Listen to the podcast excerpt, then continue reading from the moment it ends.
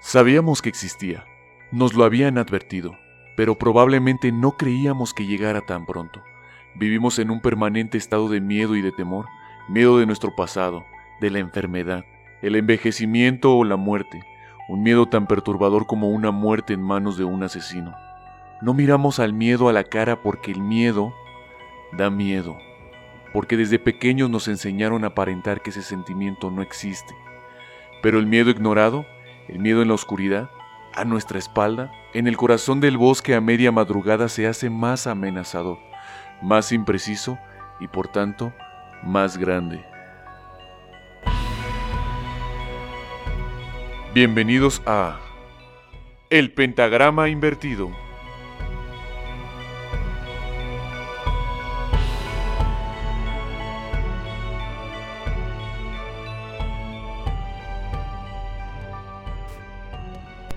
¿Qué tal amigos? Eh, Sean bienvenidos al podcast más oscuro en México, El Pentagrama Invertido. Hoy les hablaremos de una historia macabra en este mes del amor y la amistad. Me presento, Eduardo Ramírez, y conmigo está... Carlos Vite. Antes que nada, amigo, me gustaría saber cómo estás el día de hoy. Bien, bien, bien, bien. Esperando la historia que nos vas a platicar, Lalo. Por lo que me has contado está interesante y pues solo estoy a la expectativa. Pues mira, yo desde que inicié esta investigación, la verdad es que me clavé mucho. Me encantó y investigué más y bueno, entre más te empapas, más te va gustando la historia. Pero sin más preámbulos, ¿te parece que comencemos? Sí, vamos a darle.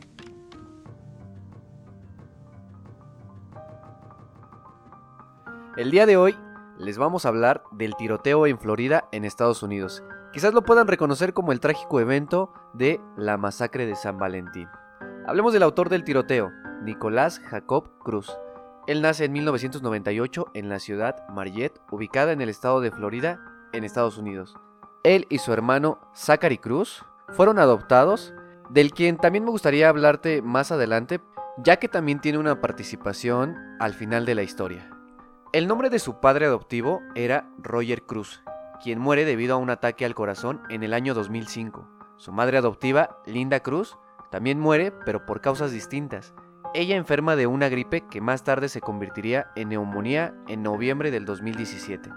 Como ya sabemos, la infancia de los asesinos más sádicos siempre fue un detonante por maltrato o violaciones u otras circunstancias.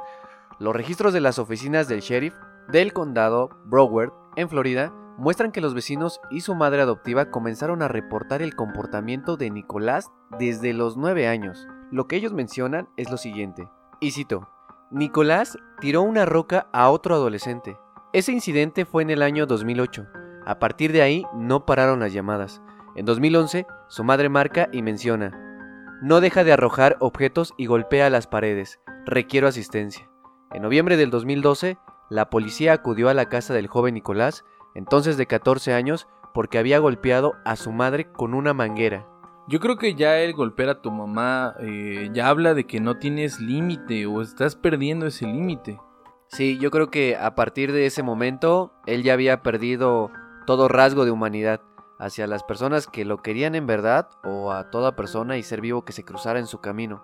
Por lo que sabemos en verdad no tuvo una infancia de violencia, en realidad todo lo contrario. Su madre adoptiva lo crió a su hermano y a él con mucho amor. Eso es lo que dicen sus vecinos. Todo el mundo tiene sentimientos, pero Nicolás no. Él era ya un ser humano indiferente que no tenía respeto ni a su propia madre.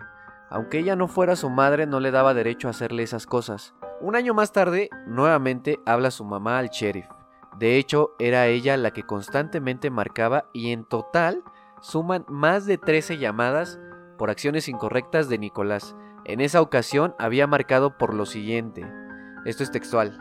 Linda Cruz llamó para avisar que su hijo tiene problemas de ira y presuntamente fue arrojada contra la pared porque le quitó el Xbox.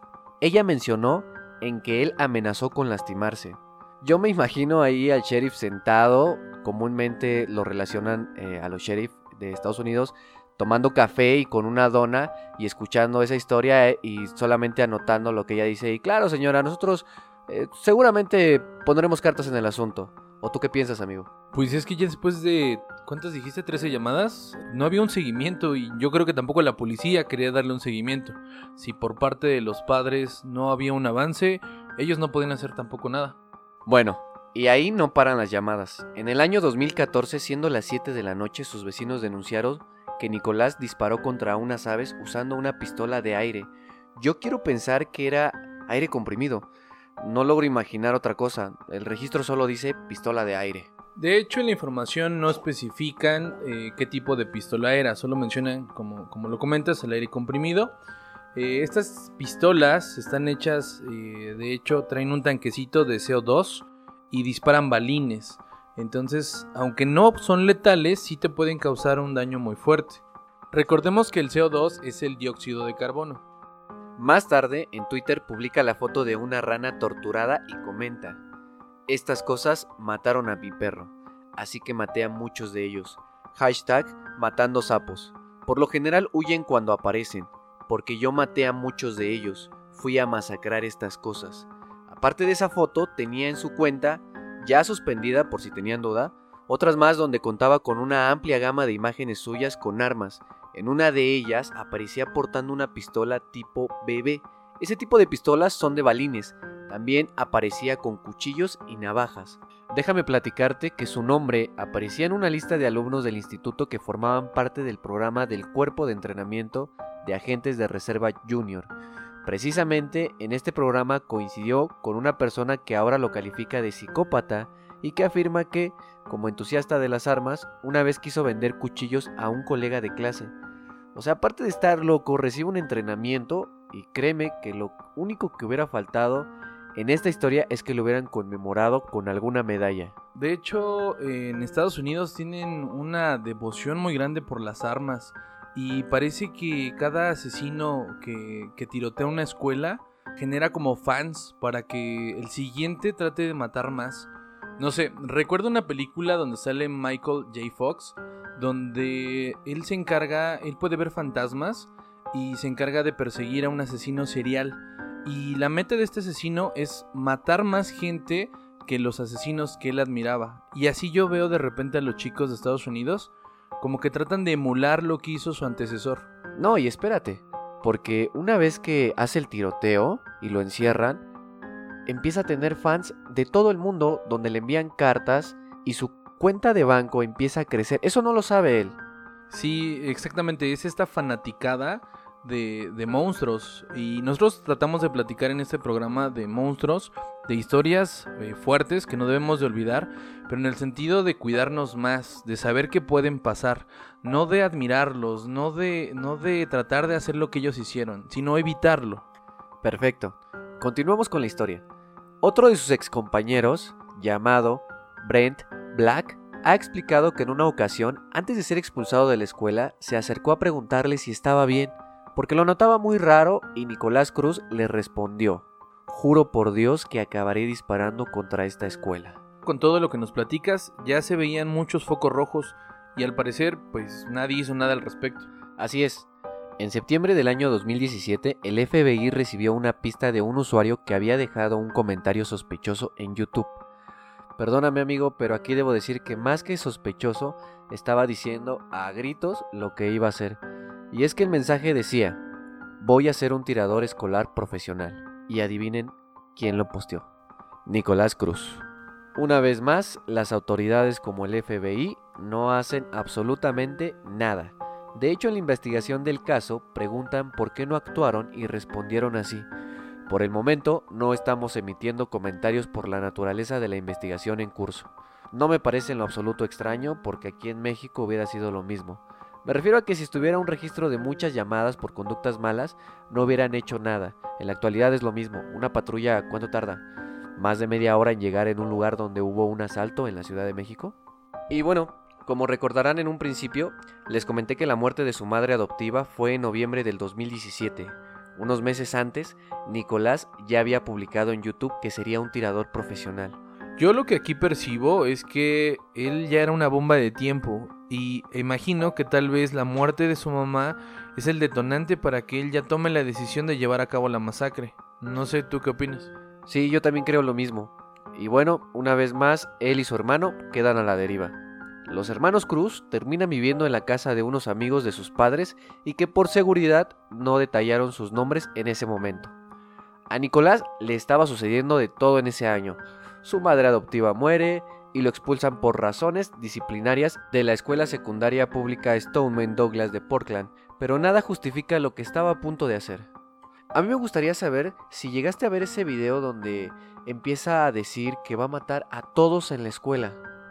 Sí, ya sé a qué video te refieres. De hecho, sale con una gorra. Este, él se está grabando con la cámara frontal y él describe todo lo que va a hacer y bueno, lo cumplió al pie de la letra. Sí, y es ahí justamente donde inicia el terror. Un año más tarde, alrededor de las 3 de la tarde aproximadamente hora local, se aprecia en un video cómo Nicolás con playera de la escuela y con gorra camina dentro de la secundaria, lleva consigo una mochila y dentro de la misma saca un arma que más tarde sería identificado como un rifle AR-15 calibre 22 que lleva cargadores de 20 hasta 25 cartuchos y con un alto alcance. Este se va preparando para lo que sería considerado como la masacre de San Valentín. Nicolás hace sonar la alarma de incendios. Lo que provocó es que los estudiantes y personal salieran de sus aulas hacia los pasillos. Las autoridades mencionan que también lanzó granadas de humo y en medio de la neblina Nicolás acribilló a todas las personas que encontraba en su camino. De hecho, existen los registros de algunos comentarios de los estudiantes sobrevivientes. Por ejemplo, el estudiante Bailey comenta, escuché lo que parecían fuegos artificiales y miré a mi amigo y me preguntó si había escuchado lo mismo. Inmediatamente me di cuenta y no le dije nada. Salté la valla y fui hacia la calle. Allí habían vehículos de policía y helicópteros sobre nosotros. Otro estudiante mencionó, la alarma se disparó, así que tuvimos que evacuar de nuestras clases. Escuchamos seis disparos y luego algunas personas comenzaron a correr. Una estudiante de tercer año de la escuela, que estaba en un salón del primer piso del edificio donde ocurrió el tiroteo, le narró a CNN que Nicolás comenzó a caminar por los corredores y al principio no vio mucho, pero que pudo oír los disparos mientras rompía las ventanas de los salones. Y cito, acabo de escuchar golpes en los corredores, llegó a la ventana y disparó. Él continuó, y yo ya escuchaba a la gente gritando, ayúdenme. Una de las maestras corrió a ayudar con algunas chaquetas, bufandas y otras prendas de ropa para las heridas. Cuando regresó estaba cubierta de sangre. En las palabras de la maestra, comenta, había tanta sangre, había muchas personas heridas que necesitaban ayuda. Otro estudiante de nombre Daniel Journey estaba en clase de música cuando escucharon la alarma, y cito, Pensamos que era un simulacro de incendio, dejamos de tocar y salimos al pasillo, pero inmediatamente nos gritaron que nos metiéramos dentro del salón otra vez. Entonces creímos que era un simulacro de tiroteo. Otros alumnos entraron. Éramos unos 70, todos recogidos hacia el final del aula. Estuvimos unos 20 minutos allí, parados, pensando todavía que era un simulacro, hasta que un compañero nos enseñó su teléfono y vimos que estaban matando gente en la escuela. Ahí empezaron los gritos. En Twitter empezaron a notarse los mensajes de terror. Cito, mi escuela está siendo tiroteada y yo estoy dentro. Estoy muy asustado. Otro alumno de la escuela secundaria envía un mensaje que decía, vuelvo a citar, estoy dentro del colegio que está siendo atacado ahora mismo. Un padre de familia le dijo a CNN que su hija estaba escondida en un armario, mandando mensajes de texto a su familia. Estaba con 10 amigos, Vuelvo a citar. Una ventana estalló y todo el mundo gritaba y corría. Entonces corrí al armario. Inmediatamente después del tiroteo, la escuela activó su código rojo de emergencia y multitudes de agentes locales y federales llegaron al lugar. La persecución duró más de una hora. Las autoridades establecieron un perímetro de seguridad e impidieron que los familiares de los estudiantes se acercaran, porque muchos de ellos habían mandado mensajes sobre lo que estaba ocurriendo dentro de la escuela. Sí, imagínate la, situación o, lo que pasaron los padres de familia. Que tu hijo te mande un mensaje donde te dice que están atacando su escuela. Tú, desesperado, corres a la escuela y ni siquiera te dejan acercarte. No me imagino el grado de, de desesperación, de frustración y de miedo. Así es. De hecho, una vez que Nicolás termina el tiroteo, sale corriendo sin armas y camuflado entre los alumnos que huían. Recordemos que entró con playera de la escuela. Las cámaras de seguridad ya lo habían reconocido aparentemente con una herida de bala. En las imágenes de la televisión local, sobrevolada por helicópteros, se logra ver decenas de estudiantes corriendo de la escuela con las manos en alto y en fila, escoltados por agentes armados y con chalecos antibalas. Un número indeterminado de alumnos y profesores se quedaron atrapados dentro de los salones de clases, esperando a que llegaran agentes a auxiliarlos. Grabaciones del interior del centro difundidas por redes sociales muestran escenas de pánico y gritos en medio de disparos. En un video se ve un cuerpo tendido en medio de un charco de sangre y los alumnos saliendo de los salones llorando y gritando, Dios mío, Dios mío, con los policías tratando de calmarlos y sacarlos lo antes posible. Y hasta aquí la historia de la masacre de San Valentín. Una historia que nunca debió pasar y que no debemos olvidar. Y les recordamos que algunos videos que mencionamos aquí los van a poder ver en nuestro canal de YouTube. Y bueno, ahora sí platícame qué te pareció. Pues es un tema que se repite, es muy constante en los Estados Unidos, no es un tema aislado, no es que solo haya pasado una vez, ya ha habido historias de muchos tiroteos y como lo platicaba en el programa, Creo que esto se desvirtúa mucho. Lejos de ver a este tipo de personajes como los monstruos que son, se empiezan a volver como ídolos. Y eso está mal. Hablamos de, de un tipo disfuncional, pero de un modo extraño. La mayoría de estos eh, psicópatas tienen eh, infancias muy feas, eh, plagadas de violencia, plagadas de, abusos.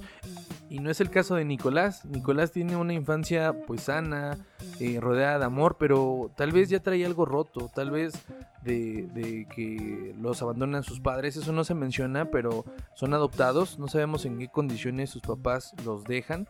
Pero tal vez eso ahí ya hubo un punto de quiebra. Entonces es una historia que se repite constantemente. Hay muchos puntos que no tocamos por el tiempo. Eh, no nos da, el tema es muy extenso. De hecho el caso sigue abierto, eh, sigue actualizándose. Pero con relación a la sentencia, ¿qué nos puedes platicar? Pues mira, realmente el 27 de enero de este año se iba a dar parte de la sentencia porque están abogando con la pena de muerte para Nicolás. Sin embargo, sus abogados están pidiendo que no sea así. Lo que ellos piden es cadena perpetua. Se están eh, dando a conocer que fueron 34 cargos en su contra, 17 por intento de asesinato y 17 más por asesinato. Y déjame platicarte que después de cuatro meses del tiroteo, él tiene un percance con un guardia de seguridad.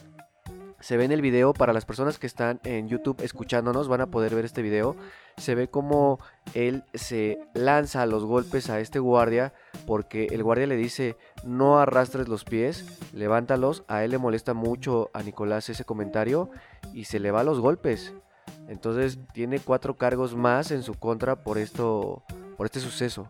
Sí, de hecho, después de todo lo que hizo dentro de la cárcel, él sigue sin sentir remordimiento, sigue lleno de violencia yo digo, no me imagino estar en la cárcel después de hacer eso, no me imagino haciéndolo, la verdad, pero yo creo que él debería de sentir culpa con todo lo todo el daño que causó y lejos de eso sigue siendo agresivo, no mejora. Otro de los puntos que no tocamos, eh, hay un video del tiroteo, ese video no se ha publicado, sabemos que existe porque hay capturas de, pantalla del video donde se ve a Nicolás dentro de la escuela. También existe otro video donde se ve a Nicolás sentado. Este es un video de un interrogatorio. Es muy interesante porque en esta parte él ya empieza a... Pues yo creo, sinceramente ese es mi punto de vista, empieza a querer hacerse pasar por loco. Ya empieza a hablar de que las voces le ordenaban matar, le ordenaban destruir. Recordemos que este es un recurso que ocupan los reclusos para tratar de hacer que su sentencia sea menor. En este mismo video, al final, el agente que está entrevistando a Nicolás hace pasar a su hermano. El diálogo es muy interesante y a continuación vamos a citarlo. Le pregunta eh, su hermano, Zachary, a Nicolás, ¿qué crees que pensaría mamá? Lloraría, responde Nicolás. Zachary le dijo a su hermano que, fuera, que afuera todos pensaban que era un monstruo. ¿Un monstruo? Pregunta Nicolás. Zachary le pregunta que por qué había hecho eso. Y en ese momento Nicolás empieza a reírse. Zachary molesto le dice, no te rías, lo siento. Nicolás baja la vista. Esto no es un juego, no vas a despertar y estar fuera de aquí. En ese momento, Zachary le pide a la gente permiso para abrazar a su hermano, y en el momento en que lo abraza, Nicolás rompe en llanto. No sé, en el video yo aprecio una persona que disfrutó lo que hizo, que se siente orgulloso, pero de repente rompe en llanto. El hermano lo veo muy, muy coherente, eh, frustrado por lo que hizo su hermano. Al final menciona que de cualquier modo él lo sigue amando y lo abraza. Pero lo que se vuelve interesante es la participación del hermano a continuación. Pero antes de seguir hablando de su hermano, me gustaría puntualizar mucho acerca del club de fans de Nicolás, porque está creciendo de una manera exagerada, inclusive también su cuenta de banco. Hay tres cartas que le han mandado, que me gustaría platicarte amigo, que me llamaron mucho la atención. Cito, me reservo el derecho de preocuparme por ti, Nicolás, dice una mujer de Texas en una tarjeta de felicitación seis días después del tiroteo. La tarjeta tiene ilustraciones de un conejo que sostiene binoculares mientras mira al océano con la leyenda fuera de la vista, pero nunca fuera de la mente. ¿Qué te dice o qué te está hablando esta mujer? ¿Tú qué es lo primero que piensas, amigo? Pues yo creo que estamos mal. O sea, los asesinos seriales son personajes que mucha gente eh, admira. Y desde ahí ya estamos mal. Nicolás no es la excepción y tiene un club de fans muy grande.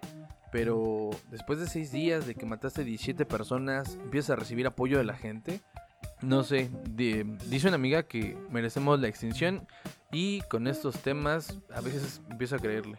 También hay una joven de 18 años que vive en Nueva York y le comenta lo siguiente. Nadie más está lidiando con tus demonios, lo que significa que quizás derrotarlos podría ser el comienzo de tu significado. Amigo, sé que podrías usar un buen amigo en este momento. Dice la carta que muestra corazones coloreados en tinta rosa. Y por último, la que más me sorprendió es la siguiente.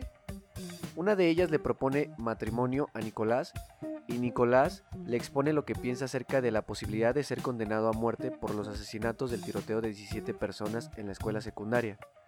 Cito, desearía poder estar junto contigo, pero en esta circunstancia no creo que ocurra. Pero tengo esperanza. Me hubiera gustado que mi vida fuera diferente, pero no lo es y parte de mí desearía que acabe, que acabe en mayúsculas, con la pena de muerte, dejando que alguien me inyecte un largo último sueño. Es algo de lo que me gustaría. Sí, y no comentamos otras tantas cartas, porque hay varias, eh, pero la mayoría son de chicas que incluso le mandan fotos sugerentes le mandan eh, descripciones de ellas. Hay un caso donde una chica se describe, dice que es delgada, que tiene ojos grandes. Hay que tomar en cuenta que la chica que le envía la carta es de secundaria y ella pudo haber estado en uno de los salones de la masacre, pero lejos de estar horrorizada con la situación, está enamorada de, de Nicolás. Ahora bien, retomando la idea de Zachary, su hermano, el chico que apareció en el video apenado, avergonzado, consternado por lo que había hecho Nicolás, ahora empieza a sentir su influencia. Sí, Zachary es arrestado en marzo del 2019 por entrar a la secundaria donde inició el tiroteo su hermano. Entra con su patineta, la gente lo reconoce y es ahí donde inicia el caos y la gente entra en pánico. Por obvias razones es arrestado y en el interrogatorio se percata que Zachary envidia la fama de su hermano, que le es más fácil conseguir chicas y hablamos de un foco rojo, un posible asesino que busca la fama que obtuvo su hermano por haber asesinado a 17 estudiantes. Es correcto. Y esta es una historia que posiblemente se repita. No es que lo esperemos o lo deseamos, pero la legislación en Estados Unidos con relación a las armas es muy rara, eh, está mal en el sentido de que cualquier persona, como el caso de Nicolás, un chico de 19 años inestable que adquiere una, una arma de manera legal y causa una catástrofe, es algo que al día de hoy no ha cambiado. Aunado a la fama mediática que tienen los asesinos seriales, hacen que la gente trate de imitarlos, trate de ser el siguiente Ted Bundy, el siguiente, abro comillas, héroe nacional y no está bien visto. Como sociedad estamos muy mal al apoyar o idolatrar a un monstruo porque le robó la vida a 17 personas, entre ellos eh, algunos niños, porque todavía eran niños. Hasta aquí la historia de Nicolás Cruz, el autor de la masacre de San Valentín. Esperemos les haya gustado, les recordamos que nos encontramos en las redes como Apple Podcast, Spotify, YouTube y iBox. Les agradecemos de nuevo por tomarse el tiempo de hacer la descarga de este episodio. Te deseamos muy buen día, muy buena tarde, muy buena noche, a la hora y en el lugar en el que nos estés escuchando. Y nos vemos en la próxima. Se despide de ustedes Carlos Vite y Eduardo Ramírez.